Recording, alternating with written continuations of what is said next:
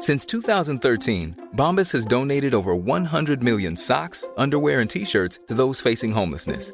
If we counted those on air, this ad would last over 1,157 days. But if we counted the time it takes to make a donation possible, it would take just a few clicks. Because every time you make a purchase, Bombas donates an item to someone who needs it. Go to bombas.com slash ACAST and use code ACAST for 20% off your first purchase. That's bombas.com slash ACAST, code ACAST. ¿Qué impuestos le ha prometido subir el gobierno de Pedro Sánchez y de Yolanda Díaz a Bruselas de cara al año 2024? Pues hasta 10 subidas impositivas.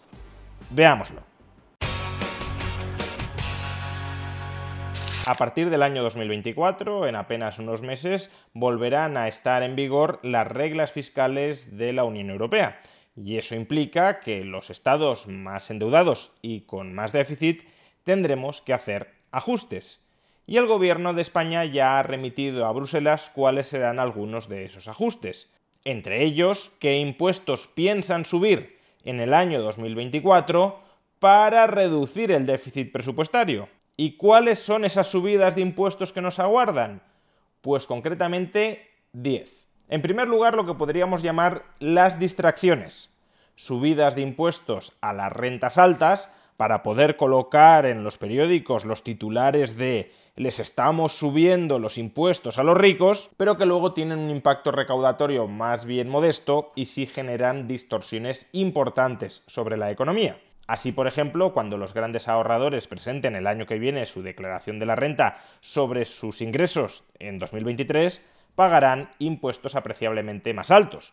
Hasta ahora, el tipo marginal máximo en las rentas del capital era del 23%. Pues bien, en 2024, sobre las rentas del capital percibidas ya en 2023, aquellos que tengan ingresos por rentas del capital superiores a 200.000 euros pasarán a pagar el 27%, frente, repito, al 23% actual como tipo marginal máximo, y a su vez los que tengan ingresos por rentas del capital de más de 300.000 euros pagarán el 28% en lugar del 23% actual. Con esta medida, el gobierno aspira a recaudar 204 millones de euros. Retengamos esta cifra para luego compararla con otras. Segunda subida fiscal, está también una distracción, eso de incrementar los tributos a las rentas más altas. A partir del año 2024, la base máxima de cotización a la seguridad social se incrementará en 1,2 puntos por encima de la inflación.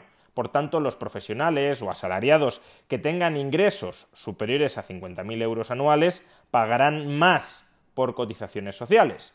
¿Y cuánto espera recaudar en 2024 como consecuencia de este incremento de la base máxima de cotización?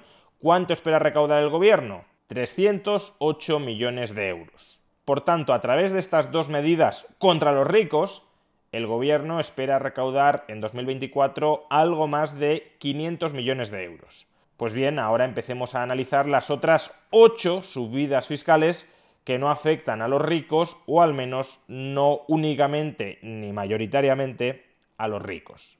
Tercera subida impositiva, restricción del sistema de módulos en la tributación de los autónomos dentro del IRPF Solo con esta medida, el gobierno espera recaudar 155 millones de euros en 2024.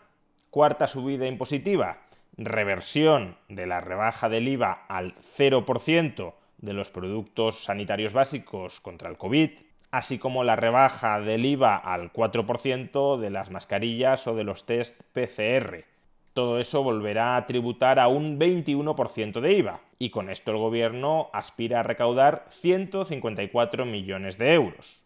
Quinta subida fiscal, reversión de la rebaja del IVA sobre la electricidad al actual 5%.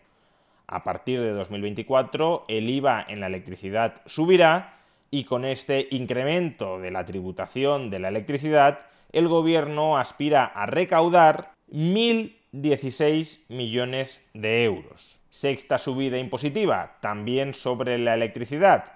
Reversión de la rebaja del impuesto especial sobre la electricidad. Actualmente este impuesto está casi eliminado en el 0,5% y el gobierno pretende elevarlo de vuelta en 2024 al 5,11%, una medida con la que se aspira a recaudar 1.032 millones de euros. Séptima subida impositiva, la reversión de la rebaja del IVA del gas o de la madera hasta el 5%. Volviendo a subir el IVA sobre el gas y sobre la madera, el gobierno quiere recaudar 397 millones de euros. En octavo lugar, la reversión de la rebaja del IVA a los alimentos básicos desde el 4 al 0% y la rebaja del IVA sobre aceites y pastas desde el 10% al 5%. Pues bien, eliminando esta rebaja del IVA, volviendo a incrementar el IVA sobre los alimentos básicos desde el actual 0% hasta el 4% y el IVA de la pasta y de los aceites del 5% al 10%, el gobierno aspira a recaudar 1.350 millones de euros solo en 2024. Novena subida impositiva, la reintroducción del impuesto sobre el valor de la producción de energía eléctrica. Aunque este es un impuesto que teóricamente pagan las eléctricas, un impuesto del 7% sobre el valor de toda la energía eléctrica que generan y que comercializan, este impuesto tiende a ser repercutido en forma de mayores precios sobre la electricidad.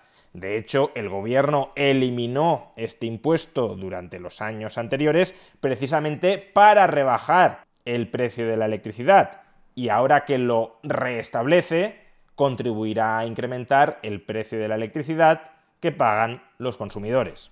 Y en décimo lugar, nueva subida de las cotizaciones sociales para todos los trabajadores. En el año 2023 el gobierno impuso el mecanismo de equidad intergeneracional, es decir, que a todos los trabajadores se les subían las cotizaciones sociales en un 0,6%. Pues bien, desde el año 2024 al año 2029, las cotizaciones sociales van a seguir subiendo una décima al año, hasta llegar a un incremento adicional acumulado de las cotizaciones sociales con respecto a 2022 de 1,2 puntos. Pues bien, por la nueva subida de cotizaciones sociales en el año 2024, el gobierno aspira a recaudar 780 millones de euros. Echemos ahora cuentas.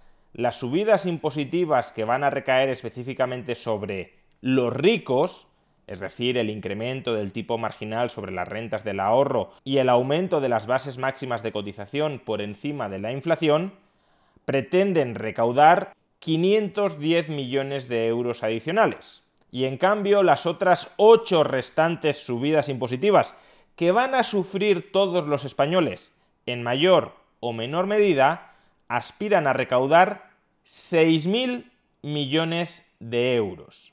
Es decir, casi 12 veces más que con las subidas impositivas específicamente dirigidas a los ricos.